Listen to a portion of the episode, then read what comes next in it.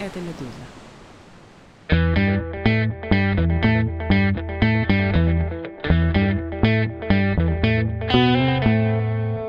Здравствуйте, это подкаст «Что случилось?» Выпуск выходного дня, каникулярный, но не легкомысленный, я надеюсь. Мое имя Владислав Горин, а с именем собеседника небольшая заминка, сейчас объясню какая, но сперва, как умею, представлю. Редактор рубрики «Разбор» издания «Медуза» Дмитрий Кузнец. Привет. Привет. Про заминку с именем объяснюсь. В конце декабря здесь, в нашем подкасте, был журналист Леонид Парфенов, твой бывший шеф и настоящий друг. Говорили мы с ним о том, что он объявил сбор средств на выпуск на Мидни 2023 года, и после записи Леонид тебе сказал добрые слова, что, мол, стал с тобой слушать выпуски, затем написал тебе, дружба ваша возобновилась, а потом говорит, а почему Дима? Дима Кузнец, а не Митя. У нас в редакции буквально в одну строчку писали «Митя Кузнец». Я сказал, что у нас в редакции тоже вроде, но Дима как-то официальней. Ты как насчет Мити прилюдно? Да, хорошо. Мне оба варианта устраивают. Ну, друзья, да, удивляются немножко. Ну, отлично. Боюсь только, что вот эта приятная елочно-мандаринная часть у нас закончилась, как и во многих выпусках до того с тобой. Нам предстоит поговорить о войне России с Украиной, понятное дело. Частью подвести итоги, частью рассмотрим одну крайне интересную гипотетическую ситуацию, что если бы РФ и правда воевала с Западом, не на словах, а на деле, с более современной, чем российская армией. Говорит же пропаганда все эти годы, что мы воюем не с Украиной, не с украинцами, что это их руками, не жалея их самих. Вот это все хорошо ты придумал посмотреть на эту войну таким образом. Это, мне кажется, тоже позволит сделать э, любопытные выводы. Но сперва, боюсь, про 2023 год и перспективу 2024 нужно все равно поговорить. Как ни крути, 2023 выглядит этапом. Календарные вещи тут не врут. Действительно, 22 был неожиданным, а 23 стабилизация, клинч. Как бы ты описал прошедший год с военной точки зрения? Я думаю, что правильно это оценить как год переходный, переходный от несколько наивных с обеих сторон, и со стороны России, и со стороны Украины, попыток выиграть войну быстро, к осознанию того, что это будет долгая война, и эта долгая война требует долгосрочных планов, в том числе это касается и техники, и тактики ее применения, и стратегии, и экономики, причем в случае с Украиной не только экономики самой страны, и даже не столько, сколько экономики западной коалиции которая тоже должна перестроиться на военный лад, и без этого победа Украины в войне вряд ли возможна. Если говорить про прощание с иллюзиями контрнаступления Украины, не было последней такой иллюзии? Ну, сложно сказать. Сейчас мы видим российское наступление. Оно тоже, в общем, выглядит несколько неподготовленным и основанным на иллюзиях. В данном случае на иллюзиях о том, что после украинского наступления ВСУ будут в такой плохой форме, что их можно взять, что называется, тепленькими. Очевидно, это не оправдывается.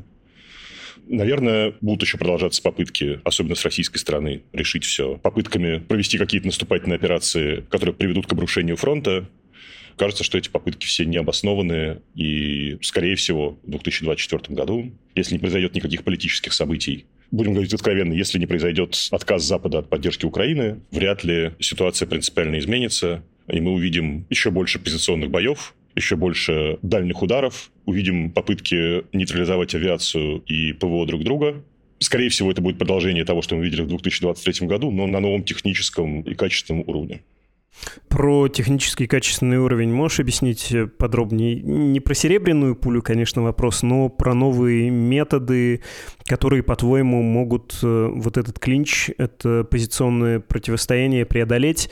Новые подходы, новая техника в радиоэлектронной борьбе, например, э, расширение, если есть куда работы с дронами, возможность введения РФ э, в действие авиации, то, о чем мы с тобой говорим уже года два, что Российской Федерации это не удалось, хотя такое преимущество у нее, очевидно, есть. Или наоборот, полное исключение авиации как фактора, поскольку Украина и с имеющейся системой ПВО смогла противостоять, не дать ввести в действие в полной мере российскую авиацию.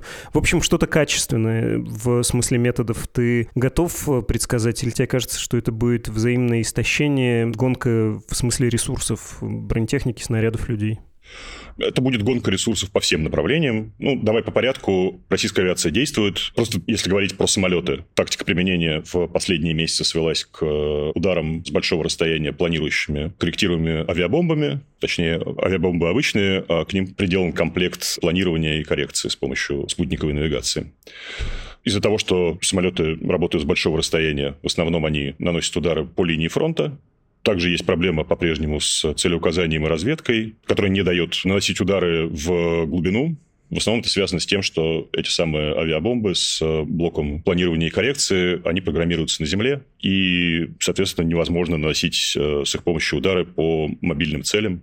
Просто пока самолет взлетел, пока бомба долетела, цель уже может поменять местоположение. И это приводит к неэффективности такого использования. То есть, в основном, это удары по стационарным целям на линии фронта. И российская авиация этим активно занимается и наносит существенный урон. И одна из главных задач у Украины состоит в том, чтобы нейтрализовать российскую авиацию и в этом качестве тоже. При этом, да, как ты правильно сказал, использование авиации в режиме свободного поиска, что называется, то есть когда самолеты сами выявляют цели, сами наносят по ним удары, особенно в глубине украинской обороны, невозможно. Россия от этого отказалась еще в 2022 году, еще весной. И да, самолеты таким образом не используются, и Россия бы, конечно, хотела бы возобновить полеты авиации в глубине украинской обороны и нанесение ударов со средних высот, примерно в том стиле, в котором российская авиация работала в Сирии и вполне успешно. Сделать она этого не может. Думаю, что все надежды на скорое подавление украинской ПВО уже оставлены, но тем не менее Россия продолжает предпринимать усилия для того, чтобы ПВО ослабить. Соответственно, западная коалиция и Украина работают над тем, чтобы это ПВО по-прежнему было эффективным. Там есть свои проблемы. Основная из них заключается в том, что основа украинского ПВО – это по-прежнему установки советского производства. Даже несмотря на потери первых дней войны, их намного больше, чем установок которые поставлены Западом, но боеприпасы, то есть ракеты-перехватчики для этих установок э, заканчиваются, взять их неоткуда. Поэтому идет уже много месяцев работа над тем, чтобы использовать ракеты-перехватчики западного производства на советских установках. И насколько можно судить, есть успехи на этом направлении. Поэтому вся эта воздушная война будет войной на истощение. Неизбежно в этой войне на истощение у Украины появятся новые средства борьбы в виде самолетов F-16, видимо, в самое ближайшее время, если уже не насколько известно, в первые месяцы будет передано около 60 самолетов. Этого недостаточно для того, чтобы полностью изменить ситуацию на поле боя. Полностью изменить это значит, что Украина получит значительное превосходство. Это вряд ли произойдет, но это, безусловно, осложнит работу российской авиации. Кроме того, как средство ПВО, эти самолеты тоже могут сыграть существенную роль, в том числе в борьбе с российскими крылатыми ракетами и дронами типа «Шахет», которые атакуют украинскую территорию. Если говорить о качественных изменениях, эм, что бы ты еще отметил? Я там заикнулся про дроны, но совсем не уверен, что стоит на это обращать внимание.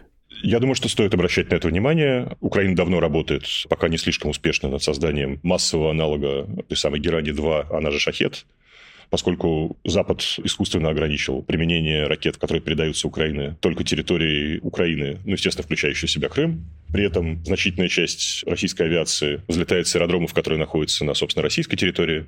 А, как я уже сказал, Украине требуются средства борьбы с российской авиацией, в том числе на аэродромах. Это самый эффективный способ неизбежны попытки создать массовые дроны, которые можно будет применять десятками против этих самых аэродромов, для того, чтобы существенно осложнить работу российской авиации. Думаю, что стоит ожидать появления модели. Они уже есть, они уже применяются, мы все это видим. Вопрос в количестве, поскольку ПВО чувствительно к количеству целей, ПВО можно перегрузить просто количеством атакующих целей. Ну, когда ты говоришь про аналог Герани-Шахеда, вот этого самого дешевого, то сразу возникает вопрос, а для чего? Российская Федерация использует это, ну и на фронте тоже, но в первую очередь мы все видели как э, инструмент устрашения и отвлечения внимания и систем противовоздушной обороны, и вообще ресурсов страны, руководства, управленческих ресурсов, чтобы там системы жизнеобеспечения, да, в том числе зимой энергоинфраструктуры восстанавливали и на это тратили усилия. То есть в том случае, если Украина разработает такие системы, будет ли она, на твой взгляд, применять это подобным же образом, или у нее будет задача истощать ПВО Российской Федерации в зоне боевых действий, а не на Москву условно посылать? Нет, речь идет именно о том, чтобы атаковать цели в глубине России. Основная цель у такого применения – это сковывание сил российского ПВО, то есть для того, чтобы оборонять цели внутри России, нужно там разместить средства ПВО. Да? А это значит, этих средств ПВО будет меньше на фронте, что облегчит задачу ударов в прифронтовой полосе. Это первое. Второе, массированные налеты, даже, в общем, если смотреть на то, как эти дроны применяет Россия, массированные налеты по-прежнему эффективны против даже мощной ПВО. То есть любые системы ПВО имеют ограничения по количеству целей, которые могут отслеживаться и атаковаться. Соответственно, если перегрузить все эти каналы то действительно массированный налет может быть успешным. Ну и кроме того, мы слышим постоянные жалобы Запада по поводу того, что территория Украины слишком большая, и у Запада нет ресурсов для того, чтобы всю ее прикрыть с помощью ПВО. Вот территория России еще больше, в том числе и территория приграничная с Украиной. А если говорить про дроны действительно там большой дальности, больше 500 километров, то защищать России потребуются очень большие территории, и на это потребуются очень большие ресурсы. И не всегда такая защита будет успешной. Я понимаю, что нужно сделать следующий шаг от э, твоего заявления о том, как это скажется на ситуации на фронте, но можешь, тем не менее, сам это сделать и вот буквально нарисовать, как глупенькому мне истощили, отвлекли ресурсы, и каким образом это повлияет на возможность наступать, например, в районе Азовского моря. Ну, то есть нет ПВО, задействуем авиацию или что? Каким образом это помогает прорвать вот эти линии обороны в таком случае? Ну, давай рассмотрим такой самый чистый вариант. Это вариант района Днепра и запада Запорожской области. Там российская авиация работает, которая взлетает из Крыма. А Крым не находится в запрещенном списке для использования западных ракет дальнобойных. Соответственно, их можно будет использовать против аэродромов э, в Крыму. Они уже используются таким образом.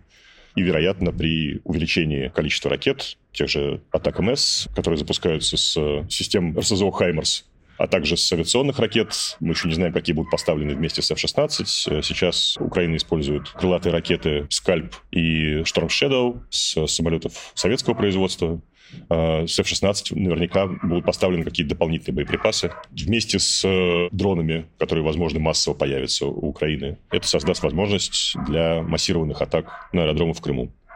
Возможно, в случае успеха это лишит российские войска, в том числе обороняющие Днепровский рубеж, лишит авиационного прикрытия, а сейчас мы видим, что основное средство поражения плацдарма в Крынках на левом берегу Днепра, украинского плацдарма, это российские самолеты идея о том, что нужно воспретить российской авиации полеты над этим районом, или осложнить, по крайней мере, она витает в воздухе, потому что основные потери украинские войска на этом плацдарме несут как раз от бомбардировок ежедневных этими самыми бомбами с системами планирования и коррекции.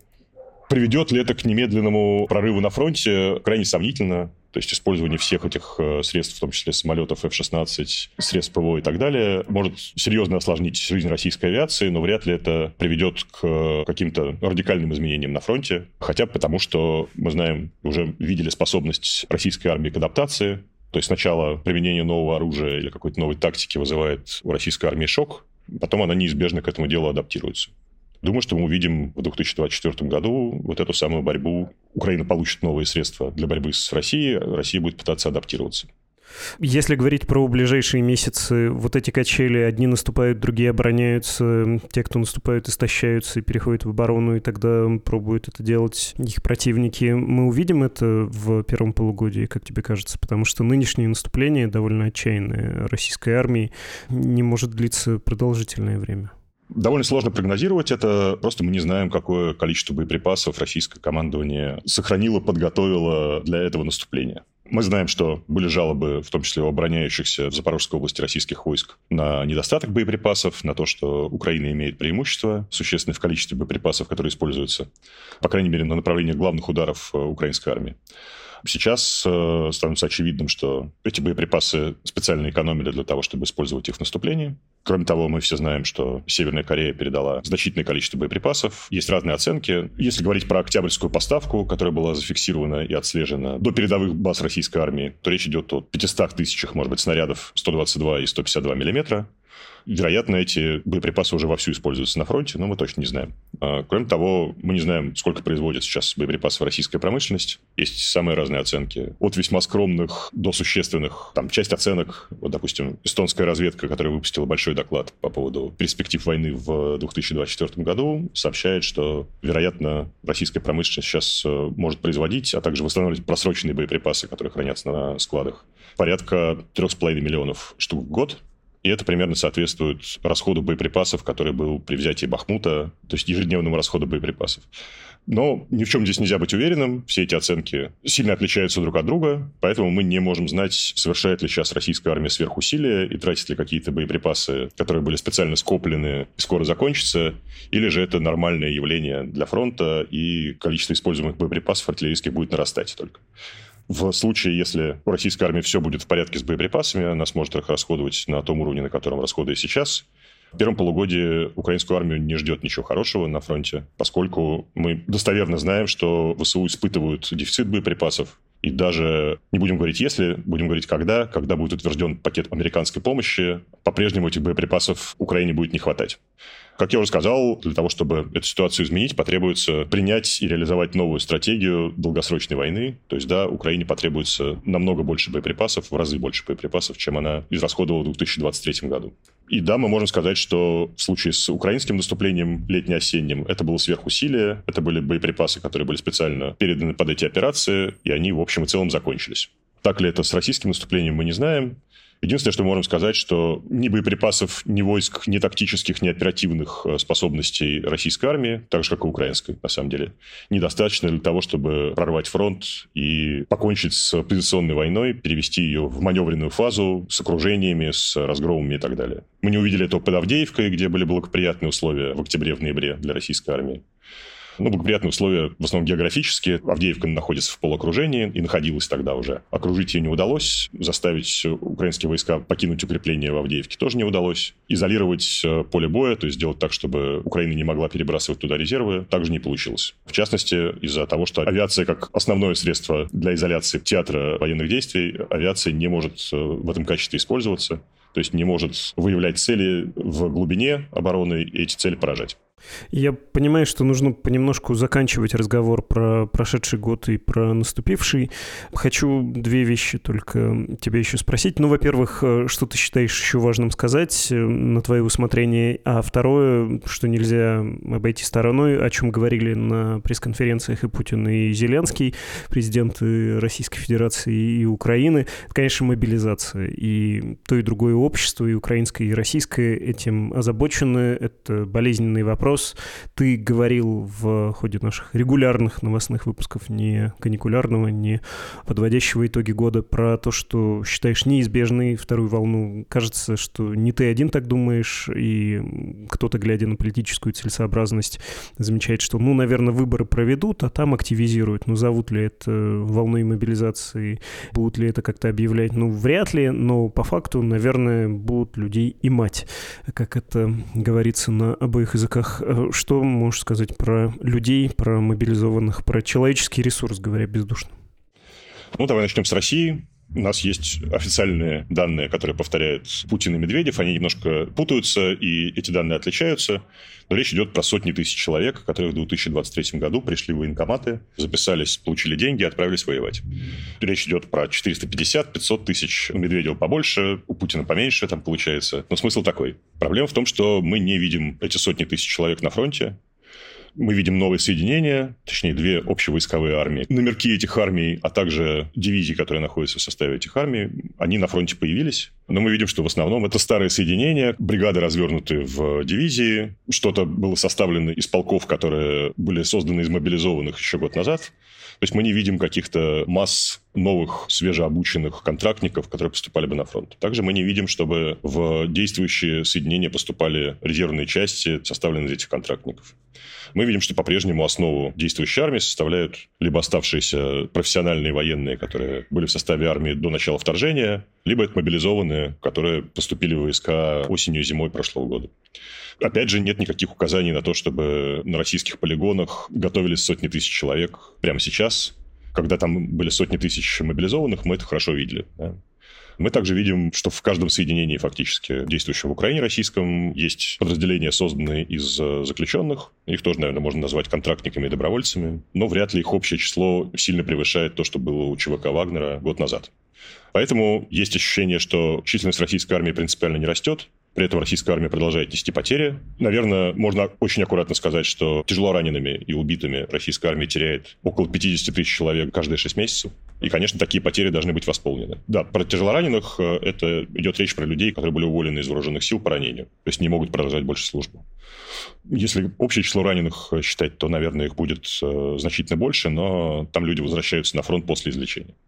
При этом мы видим и, собственно говоря, по движению жен и матерей мобилизованных, и по редким сообщениям самих мобилизованных, которые имеют доступ к социальным сетям, по крайней мере, когда возвращаются в отпуск, мы видим, что зреет недовольство тем, что люди воюют уже год, они получают отпуска, но все-таки хотели бы знать, когда же их служба закончится поскольку они не получают никаких данных на этот счет, не обнадеживающих, не обнадеживающих, никаких. Социальное это напряжение будет расти и дальше, очевидно. И в какой-то момент из-за потерь и из-за усталости этих самых мобилизованных вопрос станет ребром. Вот если эти самые сотни тысяч контрактников на фронте не появятся, кажется, что не появятся, то в какой-то момент просто для продолжения войны с нынешней интенсивностью неизбежно потребуется новая волна мобилизации. Ну да, она может быть э, представлена как продолжение предыдущей, это может быть какая-то вялотекущая, скрытая мобилизация, а может быть придется изменить правовую основу для этого. Тем более, что созданы, как мы знаем, все правовые рамки для того, чтобы эта мобилизация прошла более гладко, чем предыдущая, в смысле набор личного состава. Кроме политических ограничений, про которые ты сказал, я не знаю, связано это с выборами, типа политические ограничения или не связаны, сложно сказать. Но есть э, более важные ограничения. Этих мобилизованных нужно вооружить. Даже если представить, что это контрактники, 500 тысяч их надо чем-то вооружить, да, если это не мобилизованные. Их надо обучить. И в смысле обучения есть проблемы, мы все их видели во время первой волны мобилизации. В России не хватает ни полигонов, ни офицеров, которые будут обучать, тем более офицеров с актуальным боевым опытом. Есть проблема с техникой. Опять же, российская армия понесла большие потери в технике. Они намного лучше задокументированы, чем потери личного состава. И даже то, что мы знаем про наверняка потерянную технику, то есть уничтоженную, речь идет про сотни, даже тысячи единиц. Мы плохо знаем про то, сколько может произвести российская промышленность, тем более, что часть — это производство с нуля, а часть — это восстановление техники, которая была на базах хранения советской техники. Но мы можем предположить довольно обоснованно, что производство не покрывает эти самые потери.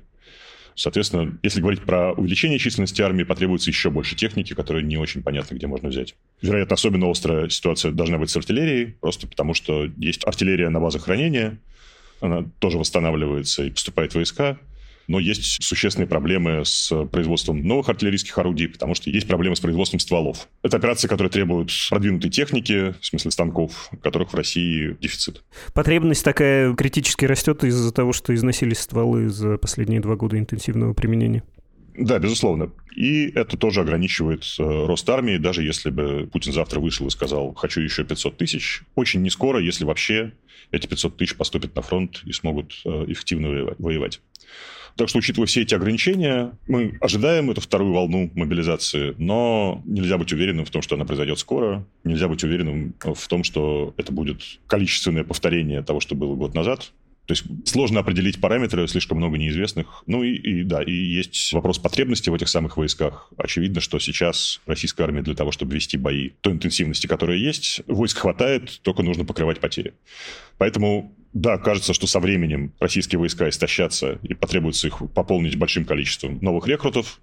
Кажется, что все сообщения о сотнях тысяч новых контрактников – это, мягко говоря, преувеличение. Ну и еще тоже важная вещь. Мы знаем, что идея мобилизации Кремлю не нравится с политической точки зрения и без относительно выборов в том числе что мобилизация 2022 года откладывалась до такой степени, что российская армия была поставлена на грань поражения. И только когда это поражение уже замаячило на горизонте, было принято решение о мобилизации. Поэтому кажется, что да, с военной точки зрения требуется новая волна мобилизации, но при этом все ограничения политические и технические, скажем так, они не дают возможность предсказать, когда это произойдет и в каком объеме.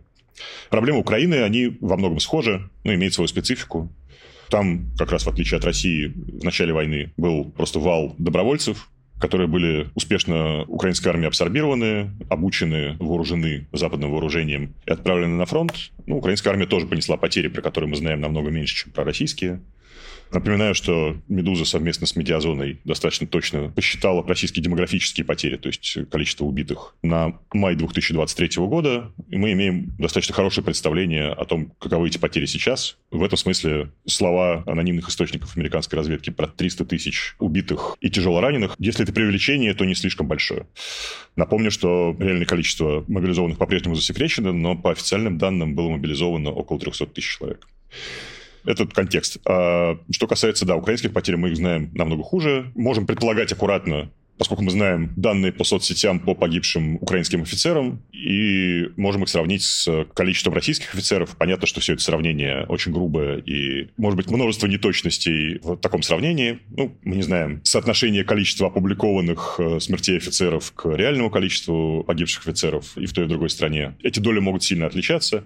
Вот, но если сравнивать так в лоб э, и грубо, то это примерно одинаковое количество погибших офицеров. Поэтому можем предположить, что потери ВСУ, ну, не на порядок отличаются отличаются ни в меньшую, ни в большую сторону от российских. Мы примерно себе представляем о том, сколько добровольцев и мобилизованных попало в украинскую армию. И неудивительно, что после понесенных потерь украинская армия испытывает недостаток в живой силе. Сейчас разговоры о том, что такой дефицит есть, они вышли в публичную плоскость. Все это активно обсуждается в Украине.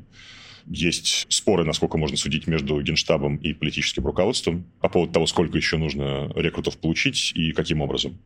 Ну, есть украинская специфика. Там под мобилизацию попадали в основном старшие возраста, даже в большей степени, чем это было в России. И это, скажем так, ограничивает э, возможности штурмовых подразделений украинской армии. Конечно, война в штурмовых подразделениях – это дело молодых, очевидно. И да, мы видим, что есть похожие с российскими проблемы в Украине. В частности, срок службы мобилизованных тоже не ясен. Ну, то есть никаких сроков демобилизации нет. Это тоже вызывает социальную напряженность. Родственники мобилизованных, конечно, хотели бы знать, когда они будут сменены кем-то еще.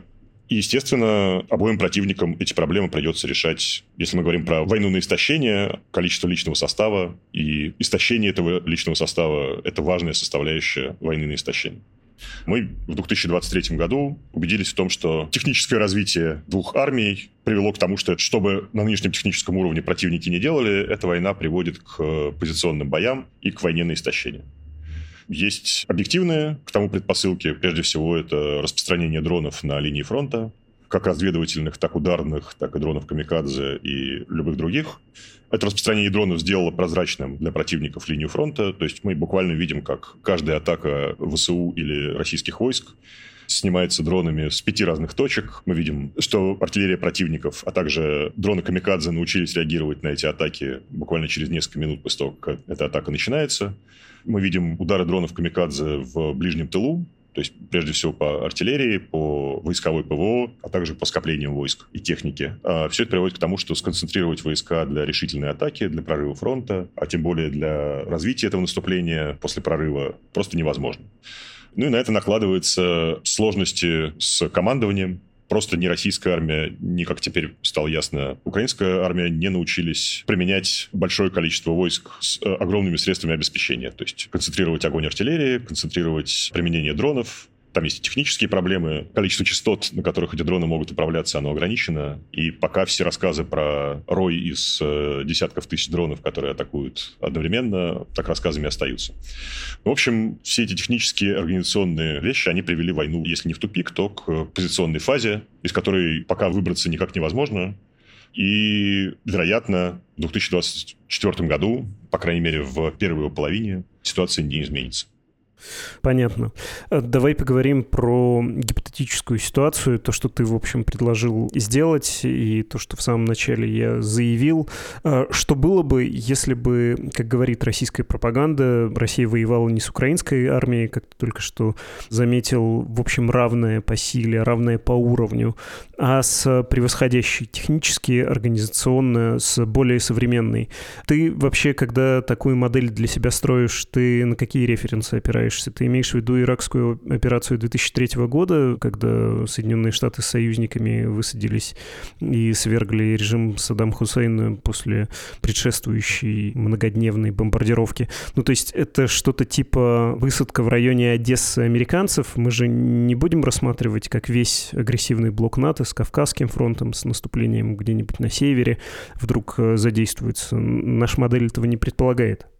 Ну, здесь, конечно, тяжело сравнивать и придумывать какие-то референсы. Просто, конечно, все эти предыдущие войны, которые вели, будем называть прям армия США, ну, с союзниками, они, конечно, сильно отличаются и в смысле способности противника, и в смысле степени мобилизации противника, и по технологиям, которыми противник обладает. При этом, я думаю, что стоит говорить более теоретически про это. Не представлять себе высадку под Одессой, а стоит говорить про возможности и способности. Тем более, что, как сейчас кажется, этот вопрос становится все менее теоретическим теоретическим и приобретает какое-то практическое значение. По крайней мере, обсуждение того, что бы сделала Европа с агрессивным Путиным и его армией в нынешнем ее состоянии, а хочется напомнить, что эта армия прошла мобилизацию, хотя и потеряла огромное количество техники, но обрела опыт. И в борьбе с Украиной приобрела новые тактики использования техники и так далее. Что будет делать НАТО без полной поддержки США в случае, если окажется один на один с Путиным? На самом деле вопрос имеет практическое политическое значение, потому что нет никакой уверенности, что через несколько лет армия США не будет отвлечена на какие-то более важные для Соединенных Штатов дела. Ну, понятно, что речь идет прежде всего о непосредственном столкновении с Китаем. Будет ли это столкновение прямым или, что называется, гибридным? Не очень хорошее слово, но тем не менее. То есть не придется ли США настолько отвлечься на защиту Тайваня, что в случае одновременной атаки Путина на Европу просто не будет чем ответить? И в этом смысле способности европейских членов НАТО противостоять Путину всем вместе, но без поддержки США, вызывают некоторые вопросы. Всегда, когда прямое столкновение России с НАТО рассматривалось раньше, Разговор был довольно короткий. Россия, очевидно, проигрывает НАТО, и, как предполагалось, проигрывает НАТО даже без существенного вовлечения США в подобную войну. Но потом все переходит к э, угрозам применения ядерного оружия или применению ядерного оружия, и война на этом заканчивается. Сейчас мы видим, что конвенциональная война в Европе в каких-то странных вариантах, но возможно, без ее перерастания в ядерный конфликт. И в этом смысле, конечно, способность европейских армий, совокупная способность европейских армий к обороне без тотальной поддержки США представляет уже не академический интерес. В принципе, НАТО даже без США имеет существенное превосходство над Россией в авиационной составляющей. Во времена Советского Союза ситуация была другой, в смысле соотношения, в том числе авиационной составляющей. Ну, российская армия прошла перевооружение на новые самолеты и, и новейших самолетов, которые можно использовать для борьбы с НАТО, в том числе с европейскими странами НАТО, их э, просто мало. Даже до того, как российская армия потеряла часть самолетов в войне с Украиной, даже до этого российская армия имела слишком мало самолетов, чтобы противопоставить что-то европейским странам, а тем более США. И предполагалось, что авиационная составляющая — это важнейший козырь НАТО, и, в принципе, концепция использования вооруженных сил, принятая НАТО, она основана на достижении превосходства в воздухе, тотального превосходства, и использования самолетов как основного носителя вооружения, основы огневой мощи армии, в том числе при поддержке сухопутных сил. И все, что обсуждалось тогда всякими диванными теоретиками, а также экспертами на конференциях и так далее. Да, как я уже говорил, что в основном это обсуждение было коротким, такая война невозможна, она быстро перейдет в ядерную и так далее, поэтому обсуждать нечего. Но в целом Россия, конечно, проигрывает конвенциональные боевые действия. Сейчас, после практики войны в Украине, появились некоторые уточнения по поводу господства в воздухе. Вот мы видим, что российская авиация имела и по-прежнему имеет тотальное численное и качественное превосходство над Украиной. России удалось, как мы теперь достоверно знаем, нести большие потери в первые дни войны украинскому ПВО. Мало того, удалось его на несколько дней или даже недель подавить. Но после того, как оставшиеся ресурсы Украина сконцентрировала и начала использовать, причем с правильной тактикой засадных боевых действий, то есть Украина не пыталась э, полностью прикрыть свою территорию этими самыми значительными остатками ПВО, вот действительно осталось довольно много ресурсов, но Украина решила их не тратить на попытки противостоять в лоб российской авиации. Перешла к организации засад, то есть как только российский самолет обнаруживался средствами разведки на территории Украины, украинские средства ПВО включались в работу, наносили удары, и таким образом нанесли значительные потери в первые полтора месяца войны. И это не привело к господству российской авиации в воздухе. Поэтому, вероятно, в конфликте подобного типа, когда армии со значительным превосходством в авиационной составляющей противостоит армия с развитой системой ПВО, важно, чтобы та, которая обладает э, превосходством в авиации, умела, могла и гарантированно имела средства для того, чтобы это ПВО уничтожить полностью. Не секрет, что в армии Соединенных Штатов этой тактике и этому компоненту войны в воздухе уделяется самое большое внимание. И по-прежнему не вызывает сомнений, что пусть с большим напряжением сил, с большими потерями, авиация США способна подавить ПВО любого противника, включая Россию, которая, да, имеет более развитую ПВО, чем Украина. Но при этом превосходство армии США в авиационной составляющей столь велико, а тактика применения против средств ПВО настолько отработана, что по-прежнему не вызывает сомнений, что армия США смогла бы это ПВО подавить, после чего, что называется, задачка сводится к э, технической реализации. Да. При господстве в воздухе открываются возможности к тому, чтобы наносить удары на всю глубину обороны, открываются возможности к тому, чтобы подавить артиллерию противника, какой бы она ни была, и это открывает возможность к тому, чтобы победить в войне. Возможно, представление о том, что это удалось бы армии США совсем легко, они были тоже несколько преувеличены. Мы видим, что при правильном использовании, при правильной тактике ПВО может долго сохранять боеспособность и наносить потери даже доминирующему численно противнику. Но при этом не нужно забывать, что армия США обладает тысячами самолетов, в том числе сотнями самых современных пятого поколения, которые предположительно будут иметь превосходство над ПВО более значительное, чем его имеют российские самолеты, которые сейчас стоят на вооружении у российской армии. А способны ли страны НАТО в случае вот такого многовекторного конфликта в разных частях мира, которые отвлекут армию США от защиты Европы, способны ли они противостоять российской армии за счет превосходства в авиации? Это в общем, вопрос, который сейчас обсуждается военными экспертами, и из этого делается вывод, что остановить Путина нужно сейчас, потому что потом могут создаться в мире политические условия, при которых это будет сделать э, намного сложнее. Рассматривая эту модель и вот этот основной сюжет, связанный с доминированием в воздухе, ты берешь в расчет, что, ну, мы видим это по нынешнему конфликту, поскольку Россия ядерная держава, у нее есть возможность, как в случае с Украиной, действовать не на своей территории, но отходить на свою территорию, и удары по международно признанной территории Российской Федерации не наносятся. Существенное, кажется, преимущество. Я думаю, что это особенность только нынешней войны. Мало того, она искусственно создана все долго говорили про красные линии, которые начертил Путин. Выяснилось, что пока никто этой начерченной красной линии не видел, переход всех этих предполагаемых красных линий ни к чему не привел не привел к какой-то дополнительной эскалации, а привел только к э, выражениям обеспокоенности и возмущения российским МИДом. Конечно, заранее предполагать, что будет именно так, было невозможно, поэтому Запад и США, в частности, сами прочертили красную линию, которую сами не хотят переходить. Оправданно это или нет, можно долго спорить, но да, есть прочерченная самим Западом красная линия, которая запрещает Украине применять тяжелое наступательное вооружение на территории России. В частности, дальнобойные ракеты и так далее. Думаю, что в каких-то других условиях такое ограничение будет снято, что все равно не исключает теоретически, по крайней мере, возникновение конвенциональной войны в Европе. А, может быть, не широкомасштабной, а какой-то а локальной, но, как я уже сказал, люди начали об этом думать всерьез, именно исходя из опыта войны в Украине. То есть не все армии, получающие некоторое количество передового вооружения, не все они одинаковые. Да? Количество тоже имеет большое значение, а также тактика и опыт применения тоже имеет большое значение. В этом смысле, конечно, армия США стоит абсолютно особняком, а все остальные, в том числе технически развитые армии, не факт, что могли бы победить в конфликте с, отдельно надо уточнить, с мобилизованной, то есть с увеличившейся в численности и с получившей опыт современной войны армией кроме получения превосходства в воздухе и, как ты там сказал, все остальное дело техническое, вбомбить противника в... Впишите свой, какой хотите, век, хоть в 19 хоть в 18 Можно рассматривать какие-то модели конвенциональной войны, противостояния более современной армии, менее современной, или если нет воздуха, то все равно это будет все сводиться вот к такой же войне, как сейчас в Украине, к позиционной, к растрачиванию, взаимному уничтожению уничтожению ресурсов.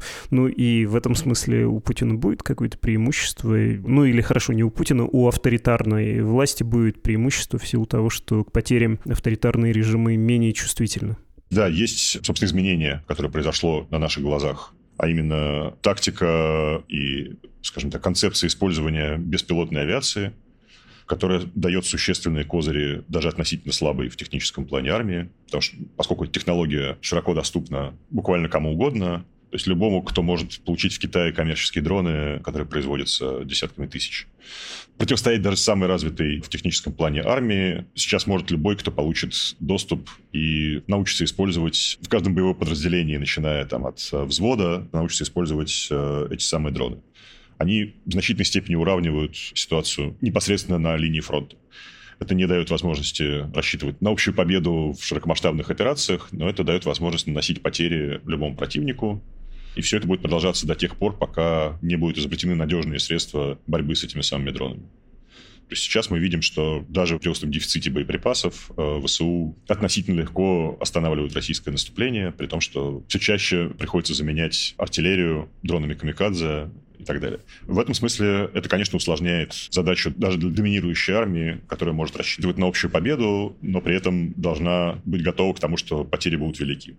Исходя из того, что ты говоришь, и если еще вспомнить про Украину и разработку недорогих дронов, и то, что следующий год, вероятно, будет годом, когда ПВО, в частности российское, тоже подвергнется испытаниям, получит новый опыт, я готов был бы в таком полемическом запале, но не сильно, в общем, перехлестывая, сказать, что но это означает, что Владимир Путин сможет себе позволить такую войну. Он не будет Милошевичем, он, вложившийся в ПВО, ПВО и поняв важность э, воздуха, в частности, на собственном опыте печальном в 2024 году, обеспечит систему ПВО более мощную, чем она даже и сейчас, если, конечно, ему позволят технические какие-то возможности. Ты говорил, да, про самолет нового поколения, но тем не менее.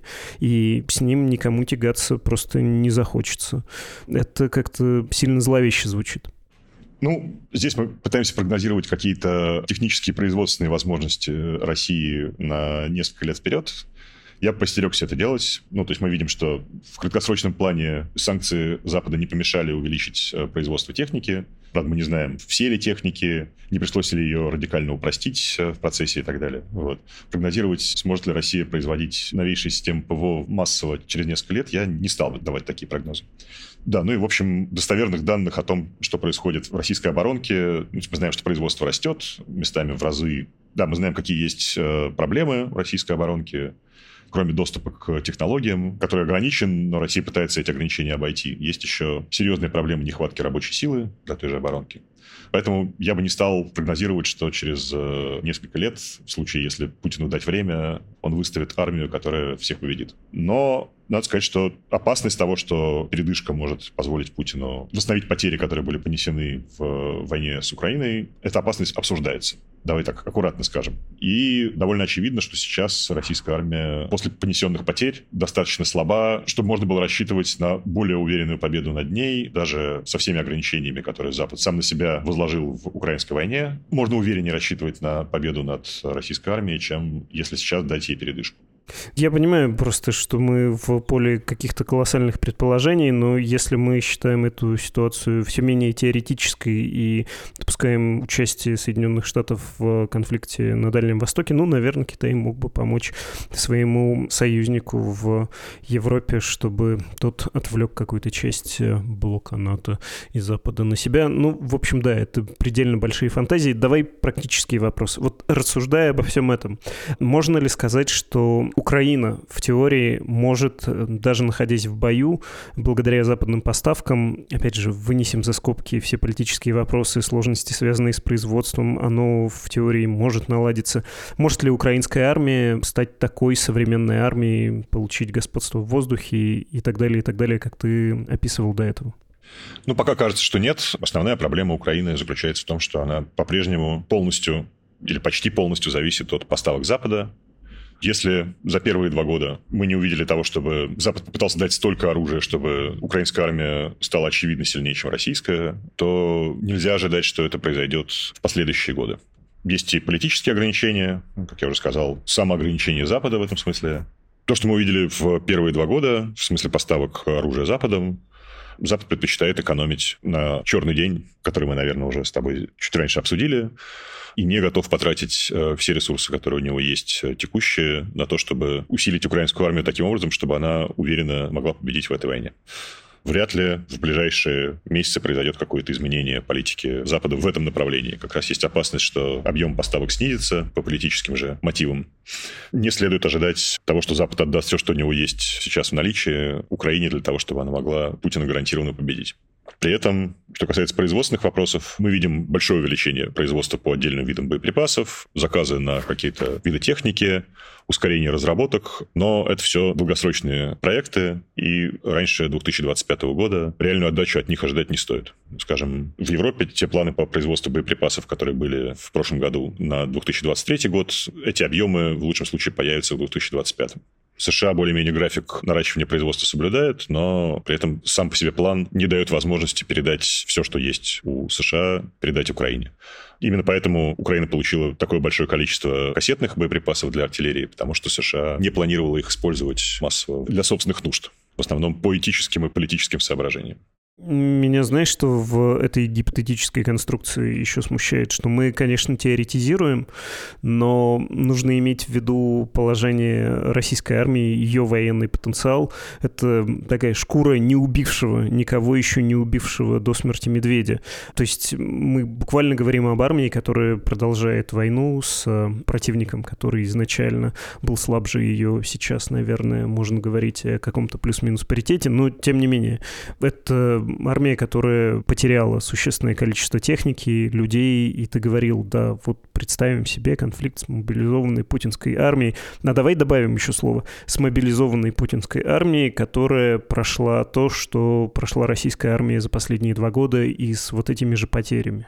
Да, я уже, по-моему, чуть выше пытался это сказать. Довольно тяжело себе представить, что российская армия в смысле обеспеченности техникой и опытным личным составом, хорошо обученным, что она восстановится за несколько месяцев. Ну, речь, наверное, стоит вести про годы. Именно поэтому кажется, что выигрышной стратегией было бы не дать возможность этой армии восстановиться. И в этом смысле западные инвестиции в нынешнюю войну, они оправданы, даже если они потребуют пересмотра нынешней политики, победы, скажем так, малым напряжением сил самого Запада. Ну, речь идет, конечно, про экономическую составляющую и про затраты на военно-промышленный комплекс. То есть речь идет о том, что если война будет заморожена, как это сейчас активно обсуждается уже довольно открыто, то это даст возможность Путину, не уменьшая мобилизацию армии и экономики, максимально восстановиться за короткие сроки, и это создает опасность для безопасности всей Европы, я просто не уловил смысл тезиса «не дать этой армии восстановиться». Прости за то, что повторяю этот трюизм, но, кажется, он имеет право на существование, и нужно держать это в голове. Проигрыш Российской Федерации в войне в Украине означает отступление на территорию Российской Федерации. То есть это такой большой Херсон, Херсон на максималках проигрыш в этой войне вовсе не означает полного разгрома и Абрамсов в Москве, о чем там мечтают бывшие российские коллеги, ставшие украинскими пропагандистами. Ну, все-таки здесь важна моральная составляющая. Одно дело, если российская армия будет побеждена и будет э, знать, что она побеждена, и признает то, что она побеждена, так или иначе, при переговорах о мире, при переговорах о перемирии и так далее. А другое дело, когда Кремль получит, не выиграв, может быть, и не получив то, что он собирался получить изначально, когда начинал вторжение, не достигнув целей, которые изначально ставились, и часть из них там открыто называлась, но при этом почувствовать себя победителем. Или, по крайней мере, сможет убедить значительную часть граждан России в том, что это была победа. Это принципиальное отличие. Мало того, это будет принципиальное отличие и для союзников США, если США не смогут показать то, что они могут защитить своих союзников и достигнуть победы в войне с агрессивными тиранами, которые пытаются этих союзников захватить, расчленить и так далее, это существенно осложнит взаимоотношения Америки с союзниками по всему миру. Хорошо, мне кажется, надо заканчивать. И спасибо тебе за этот разговор. Я думаю, что он возможен был как раз на каникулах, когда новостная повестка более плотная не отвлекает. Еще раз спасибо не только за этот выпуск, за прошлый год и за будущий, говорю авансом, потому что подозреваю, что мы все равно с тобой будем встречаться, пока длится эта война минимум. А там, я уверен, ты найдешь себе новые специализации, и мы все равно будем встречаться. Обязательно, да. Спасибо. Это был редактор рубрики «Разбор» Митя Кузнец.